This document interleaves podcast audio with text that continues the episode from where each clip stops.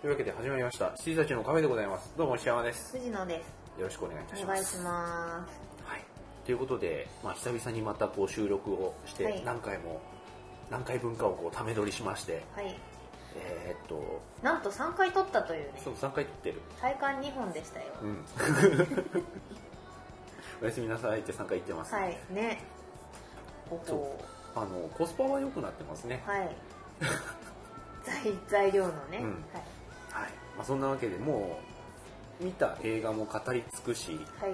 あウィキッドを見ました。うわまた、うんまた見ました。えーっと、10月のどっか忘れちゃいましたけど、行ってきました。うん。よかったお。母さんと行ってきた？いえ、えーっお父さんと主人と行きまして、はい。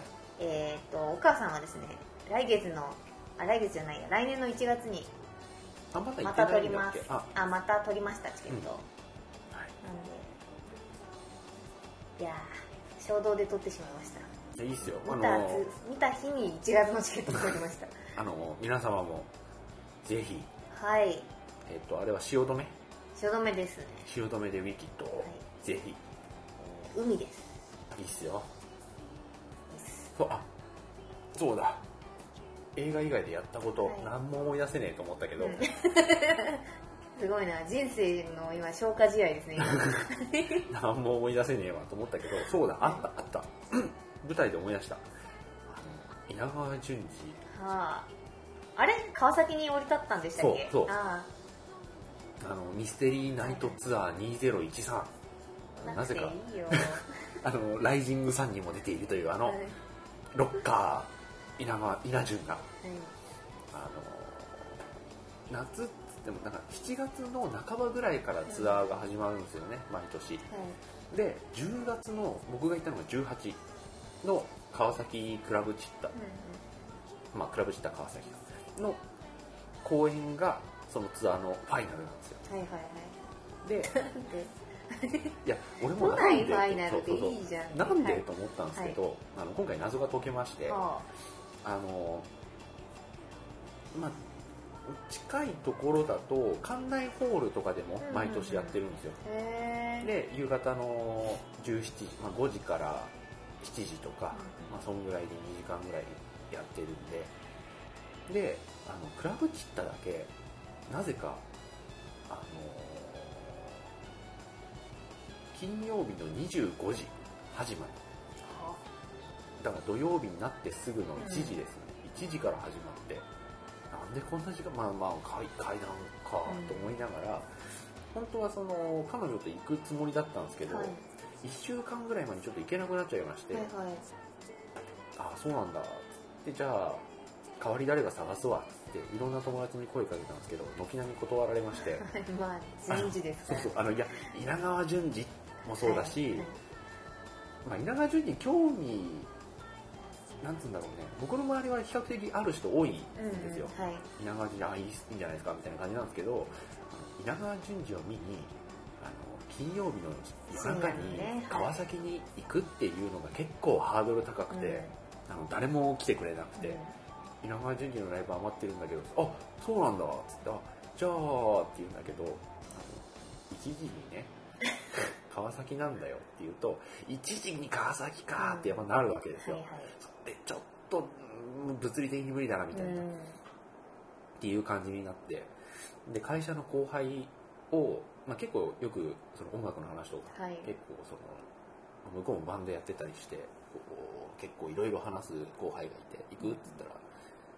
たら、あ、その前に、あの、まあ、まあ、女の子、まあ、女性なんですけど、あの、前に同じ会社にいて、で、その子がなんか、もう辞めようかなと思ってるんですよっていう相談を受けたので、あのじゃあうち来れば、つって、うん。あの、まあ、来た子がいて、まあ、仲いいので、うんあの、行くっつったら、初めて、うん、ちょっと一日考えさせてくださいって言ってくれて、はいおよかったよかった。即答で断られずによかったと思って、一縷の望みを託したんですけど、次の日断られて、ああ、ダメだったんですね。一日考えましたけど、やっぱダメでした。よく考えたら土曜日用があったんで、はいはいはいはい。そう、つって、で、あので後輩に声かけてその人も「あ分かりましたじゃあ行きます」って言ってくれたんですけど、あのその金曜日、まあ、木金ぐらいがちょっと結構きつくて、で同じプロジェクトにいたんですけどちょっときつくて、えーじゃあ分かりました。これちょっと頑張りますっていう感じになってでさあの、まあ、頑張りますは、まあ、頑張ってほしいんですが体壊さない程度に頑張ってほしいんですが明日さ 頑張った後にさ、はい。1時から稲川淳二じゃんいける？って言ったらうーん。いけないっすね。前日ってやって、はいはいはい。しょうがないと思って誰に声かけようかなと思ってあんまりそこまで別に親しくはない、うん。そのまあ、僕の右にその後輩がいたんですよ。はい。で左にあの、まあ、別のはい。人がいてでふざけて、まあ、柴田さん。うん。柴田さんっていう人で。でその話を俺らの話でちょっと聞いてるから「石田さんあの稲川淳二のライブ余ってるんですけど」って言った瞬間にその人川崎に住んでるって思い出して。へえ「あの稲川淳二のライブが余ってるんですけど そうだよ!」っつって柴田さん川崎住んでんじゃん!」っつって「あえはい」っつってあの 稲川淳二の急に乗り出してきたこいつ稲川淳二のライブが1時から川崎であるんですけど行きませんか？ああ分かりました。じゃあい行きます。つってあありがとうございます。今誰も見つかんなくて困ってたんですよ。つって行ったんですよ。うんうん。でまあなんかね変な時間1時とかにはいはいはい。始まっちゃって、でまあ、3時とかに終わると思うんですけど、うん。つって。で行って。でクラブチッタ川崎に入ってだから会社を11時ぐらいにはいはいはい。までなんか残ってて、うんでそこから出てで1時ぐらいにこう、まあ、12時半ぐらいに川崎着いて、すって入ってえっ、とあのねパイプ椅子が 20×30 で、まあ、はいはい。600人ぐらい入ってたと思うんですけど、うん。まあ、結構入ってんなと思いながら、結構満員で。であの照明が落ちてでなんか庭先のセットみたいな感じなんですよ、はいはいはい。あの昔のこの、うん。なんていうの？た竹が組んであるようなはい。ベンチ？にこう、まあ、後ろにちょっとあの座敷とかが、はい。あのちょっとあのなんていうんだろう植物とかもわさわさってあるお庭にこう夏の納涼ショーですよ的な感じのセットが組まれてて、はい。でそこにこう着物着たあのうちわ持った稲川さんが出てきてふわーってなってみんながバシバシバシバシってなって「どうもはいどうもねどうもね」っつってあのあの髪下髪ってやって。はいはいはいはい。ありがとうね。挨拶をねありがとうねっつって。で座ってで拍手がやっと鳴りやんで「でいやチェンジ!」とかっつって落語家みたいな。はいはいはいはい。アイドルかっていう。でいやーもうね毎年、まあ、このツアーももう、えー15年目になりますけれども、あのーね、毎回、まあここでファイあの最後をねややらせてもらってるのでここに来るとね本当に帰ってきたような気分になりますよ、えー不思議な回ですよね考えてみればね。もうこんなにいっぱいお客さん集めてあの夜通しねあの階段聞こうっていうね。夜通し？と思って。いらんじゃんちょっと。っつって夜通しっつった？と思って。一末の不安を抱えながらはい。聞いてたんですよそしたら3時ぐらいにもうなんかこうちょっとエンディングっぽい曲がうんうん。一回流れて、はい。あいやあ3時に終わるんだと思って、うんびっくりしたと思いながらはいいやこれであの休憩を挟みまして っていう話になってあやるんだって第一部みたいなね。そうそうそう。第一部休憩でございます。あ終わりでございますので30分休憩を挟んでまたこう皆さん聞いていただこうかなと思っておりますので眠くなったら寝ていいんですよみたいな感じで言って去ってって、ああと思ってで横を見て「すいません」っつって「3時は僕の思い込みでした」っつって。夜通しでしたそうだっつって。あのだ分かった、なんでファイナルにしてるかっていうとあそこオールでできるからだ、はいはいはいはいはい。時間なしがね。朝まで行けるっていう。そうだからオールでやってあのファイナルにしましょうっていうことなんですよ、だからクラブチッタうな。んだ、ん。それそこそこのキャパがあってオールでできる、はいはいそういうことねと思って。結局何時までやるんです5時半。かあじゃあもう始発がそうそうそうそう。動いて皆さん帰ってください確かにそうですよね。そう。確かに3時にさ、うん、解散させちゃったらね ほっぽり出すわけないよなと思って、まあ、そんな稲川淳二ミステリーナイトツアー夏2013はい。の最終日に立ち会ってきまして。いやすごかったですよ。へえやっぱすごかったあの具体的にはいいですよ。あいや。いや具体的にはというかもちろん別にまあこ普通に階段いつもの語り口でやってるあれだったんですけど、あの別に怖いっていうところではなくて、あの初めて聞いたなっていうタイプの階段があって、うん。一本えそう一本目すげえなと思ったのはあのちょうどさその時台風がはいはい。なんか水木ぐらいで来てたわけですよ、であのある程度こうまあなんつうんだろう。もうここに来ると帰ってきたような気になりますよみたいな話をしててあでもそうですよね。あの台風来たじゃないですか。つって。あの台風があの、まあ、それてくれてよかったですよね。今日本当にだから台風とかだったら、うん。まあ、来れる人も来れなくなっちゃうしまあ、下手したらね、うんまあ、できなかったかもわかんないですよね。で、まあ、ちょうどそれてくれてよかったですよ。つって。あでも台風っていうとあの私思い出す話があるんです。みたいな感じで話し始めてお完全に落語の枕だよな、ねすごいねと思って、んでもねそれがね怖くなかったんですよ。怖くなかったっていうのは何かっていうと別にあのクオリティ不足とかじゃなくて、はいはいはい。あの笑える話だったんですよ。すごい面白くてあの子供の時に、うん。あの私あの荒川のあの江戸川区の方に住んでて。であの隣の、なまあ、仲のいい、うんまあ、何々君がいて、えっと、この何々君があの泥棒一家なんですよ。つってちょっとストってあすみたいな感じで笑って。いやそうなんですよ。だって泥棒一家だってあのみんな町村あの町中の人が知ってるんだからっつって、でもそのお醤油なくなっちゃったとかでそうするとお醤油届くんですよ。その一家から。いい泥棒一家なんですよみたいな話があって。であのみんな泥棒をしてるって知ってるけどあのいい、じまあ、時代ですよねうん。っつって、でその泥棒をしてコツコツコツコツ泥棒して働いてあのお金を貯めたんでしょうねっつって。あのいい家をね2階建ての当時としては2階建てすごいですよっつって。であの、まあ、土地はなかったんだのかな。あの江戸川のその、まあ、当時埋め立てたところうんうん。にぽっつり土地があってでそこに、まあ、2階建てのねすごいいい家を建てたと。その泥棒一家が。でその時にその、まあ、台風ですよねが来て荒川がですねもうドッサーンってなるんですよあれつって。であのー誰かがこう、まあ、外出て、まあ、みんなその泥棒一家す、まあ、好きだったんであの外に出て、大丈夫かなあの家と思って見たらもうなんか土地が崩れかかってるんですよ。で「何々の家が流されるぞ!」っていう声が聞こえるわけですね。みんなうわーと思ってまあ何もできないから見てるだけですよね。そう私も見に来ましたけどって。そしたらあのそのままガーンって落ちて、家ごと。家ごと土地が流されたんですよ。って。うわ流されてる流されてるっていう話になってで逆側のあのーあれ何区なんだろうね。荒川のその逆の方はいはい。にドンってついたんですよ。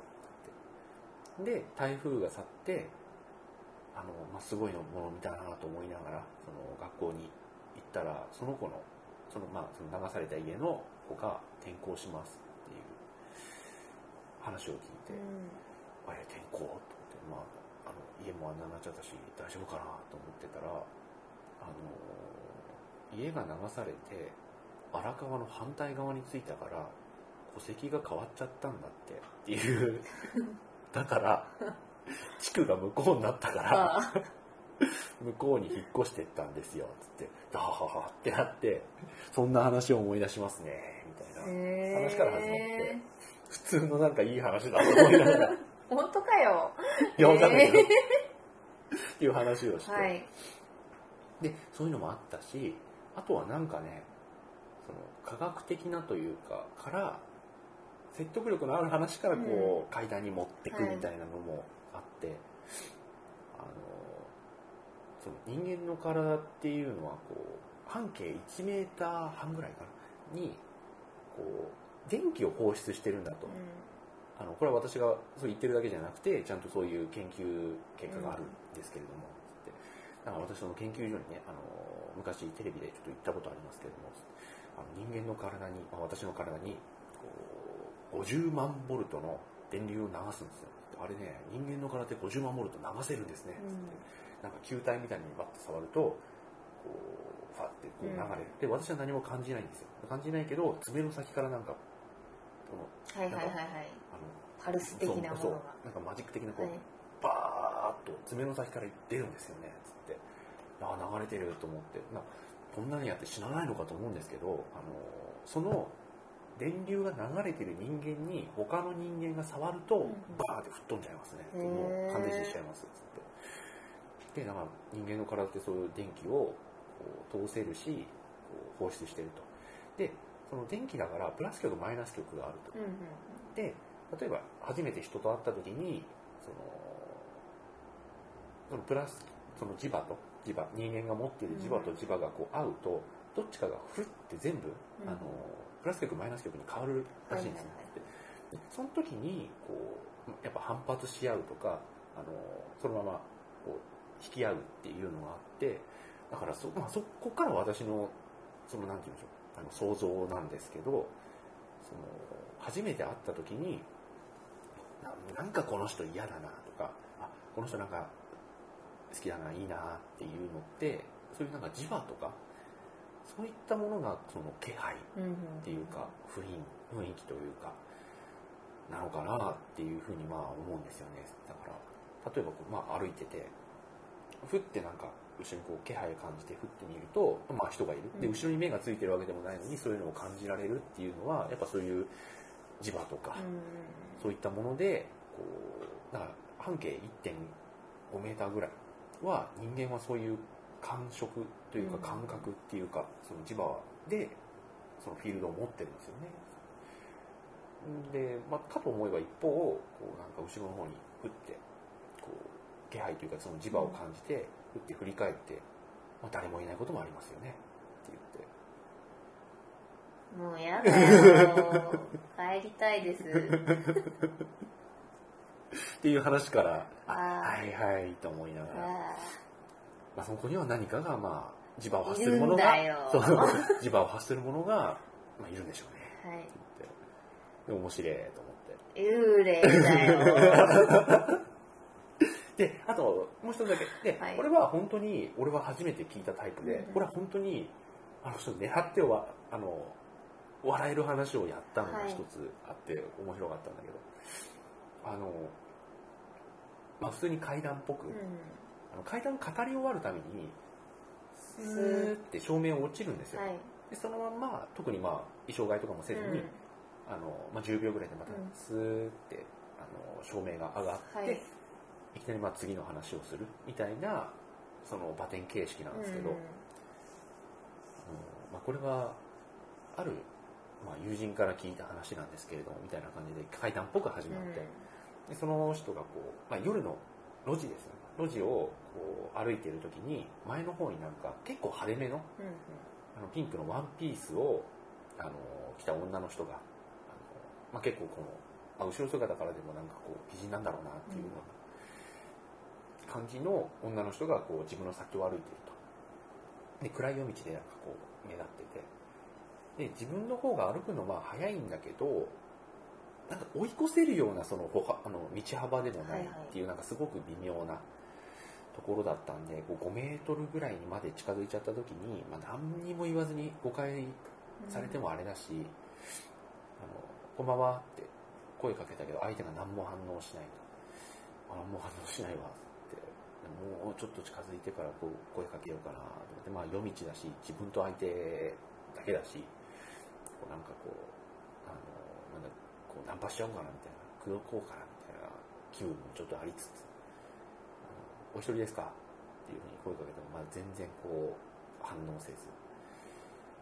あ全然警戒されてんなと思いながら、まあ、これは追い越すしかないかなと思って近づいて追い越そうと思った時にふっと上見たらそこにガードレールあ違う、えっとミラーミラーが、はいはい。うん。あのーカーブミラーが要は自分がふっとカーブミラーを見ると、まあ、自分が映ってますよでその前を歩く女の人の顔を見るわけですよであの追い越そうと思ってふってそのカーブミラー見た時に見たその女の顔が50代のおばさんだったっつって みんながドワーってなって「あこれやっぱり笑っちゃいますか?」っつって「困ったな」とか言いながらでその女の人はなんかヤクザ風の男が乗った車になんか乗り込んではい。はいでどっか行っちゃったんで自分はそのままあの宿舎とか戻って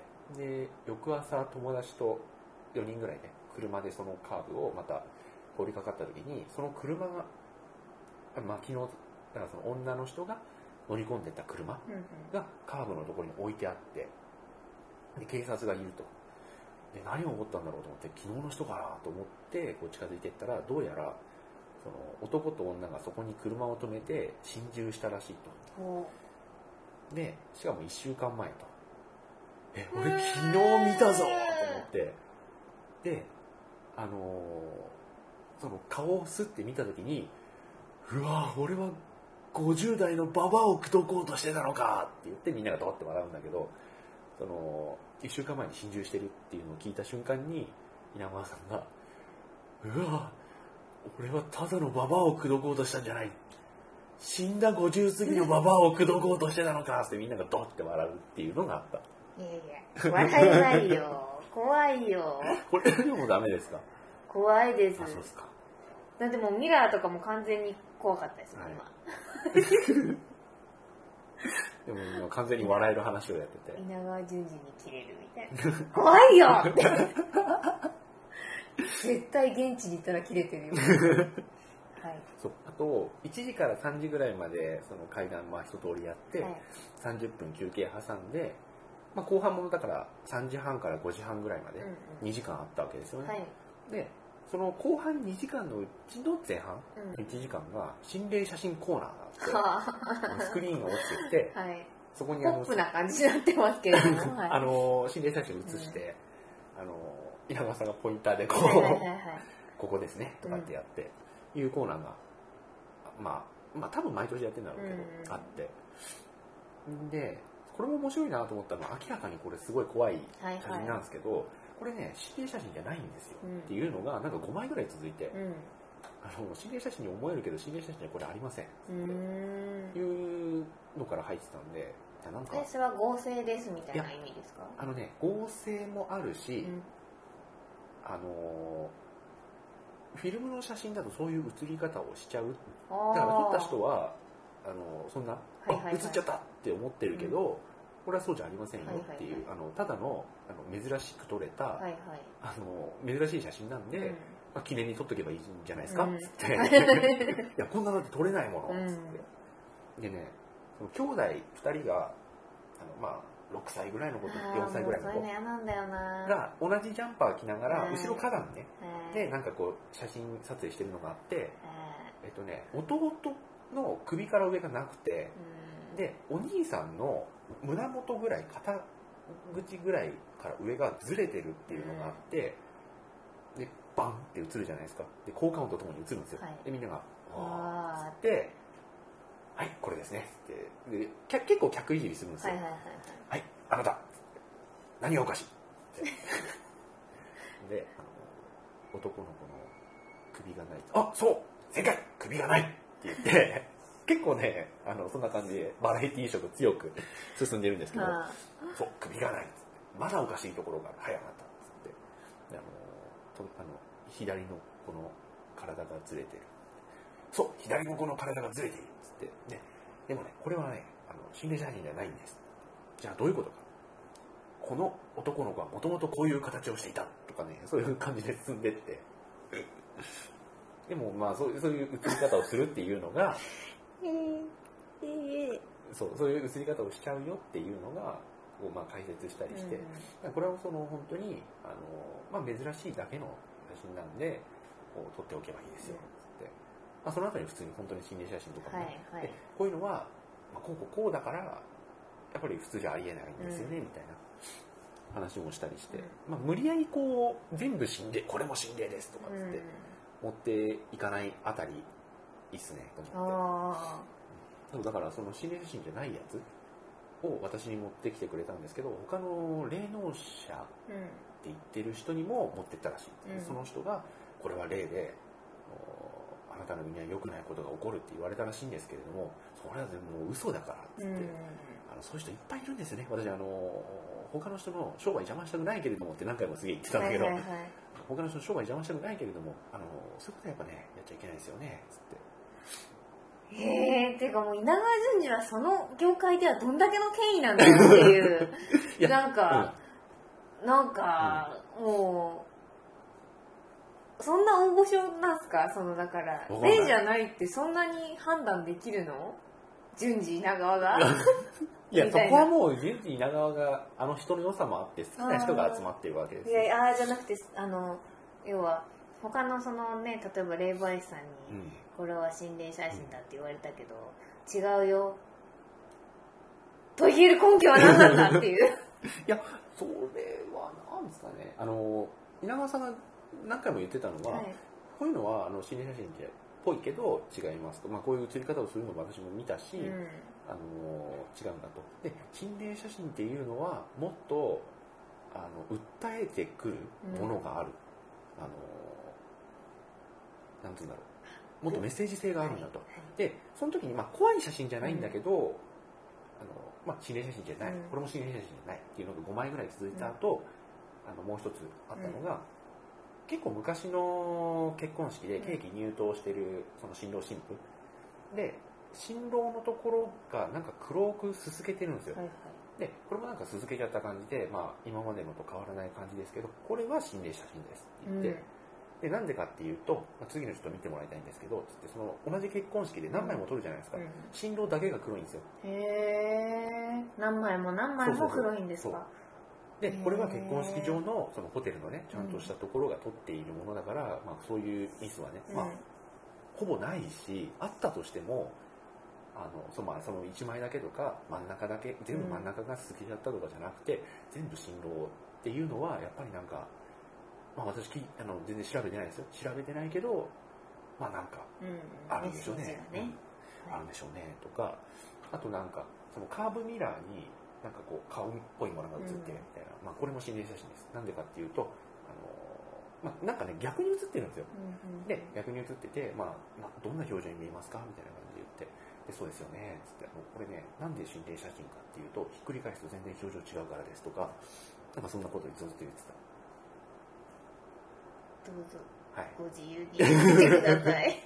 はい、以上です、怖かったよ。うん、この十何分。失礼いたしました。常に身構えて聞いてましたよ。こんなんでもう30分話しちゃったんだあそんなさそんな30分も喋っちゃったんだ。は いいやいやいや終わりでございます。でお疲れ様でした。そうあのねその稲川さんの話を結構いろんなところでこんな話してましたよっていうのを言うとみんな「ああそれ行きたかったっすね」とかっつって「お前らふざけんじゃないよ」と。うん。誘ったよ「だよ」と。で行きたいんだなっつって「じゃあ来年誘うぞ」っつってうん。調べたら冬のツアーがあって12月のね26日にまたはい川はいはい。崎来るんですよ。あそうなんですか。またオールナイトで？へえそれはまあ別にそこまで癒やしい人間じゃないので誘いはしませんけれども、なん。か冬もやってましたね、へえ夏冬でやってるんですかね、うん。冬はだからまあ短めですよね。本当に12ヶ月の、そうなんですね。ですね。あそんな稲川さんのうん。ライブよかったですねお疲れ様でしたどっと疲れが はい。あいやいやいやいやいや。でも藤野氏も建て替える前とかになんかいろいろなかったっけ？それはまた別なの？ーん？建て替える前とかにさうなんかいろいろあったっていうふうにおっしゃってませんでしたっけ？ん何でしたっけ？あの手形があったりとか。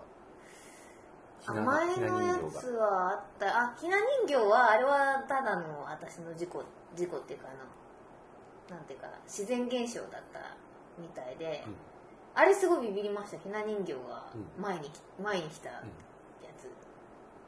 あれなんで来たんだろうな。わかんないけどこう要は棚がずれててうん。前に来てたんですけど、うわーってなりましたよ 初め。ああいやその話を聞いた時に、まあなんか物理現象よりはなんかそういうことがありましたあはい。と手形もはっきりつきましたみたいな感じで、あとボリュームも上がりました。あそうそうあありましたありました。みたいに聞いてたので、あそういうの抵抗ないのかなって結構何年間も思ってました。あるよ。抵抗あります。はい。いやだからひな人形の時もあのひな人形が置いてあったのが、こう部屋のドアを開けた目の前にはいはい。あったんですね、だからもう開けた途端閉めてお母さんですよ。本当に人形が前に出ている。出ている。お母さんどうしたの人形が前に出ている。って倒れているって。でまあ見たら棚がこうこうああのなんていうか斜めに、うん。こここの取っ手が取れてうん。斜めになってた。んであ、うん。まあ何らかの衝撃があって、まあ、もしくは老朽化でこのカタンとずれただけで、あのそこに並んでる子たちがこうあのゴソッと出てたっていう、あの。あじゃあそれはもうそういうことか。はい、だからあオッケーオッケーっていうその棚を戻しておしまいでしたけどそうなんか音楽のボリュームが上がったのは本当にあのすごい攻防しましたからね、うん。幽霊と、うん。あの 下げても下げてもその上げようとする力で、あのすごい攻防して、うんで結局お母さんが怒りに来てそのなんていうか上げようとする力がパッと消えて下げたみたいな、あれ不思議でしたね。とそうて天井になんか手形はいっぱいあったなって感じでしたね、そう普通に話されてたので、あでも普通になんか普通な感じなのかなと思ってました。うん、なんなん？普通ではございません。なんでフランス人 なんなん？嫌ですよ。できたらそういうのには遭遇したくないです。でももうなんか多分遭遇しないだろうなっていう感じです、うん。その基本的に霊感みたいなものはうごそっとないので。ないですね。はい。ね、小さい時はねトトロにあったりする感じですからみんな、そういうのはちょっともう年を重ねてなくなってしまったと思いますのでまあ、あるっちゃありますけれども、あのあるっちゃありますけど、なんか全部不透明なんですよね。そうっちゃそうだし、違うっちゃ違うしっていう。まあ現象としてはありましたよ。うありましたけどね。やだな。ん。という感じです。まあ、そのような感じ今日は一旦、ー皆川人事で終わってしまったはいとしますか。おやすみなさいおやすみなさい。次更新いつかわかんないのにおやすみなさいおやすみなさい。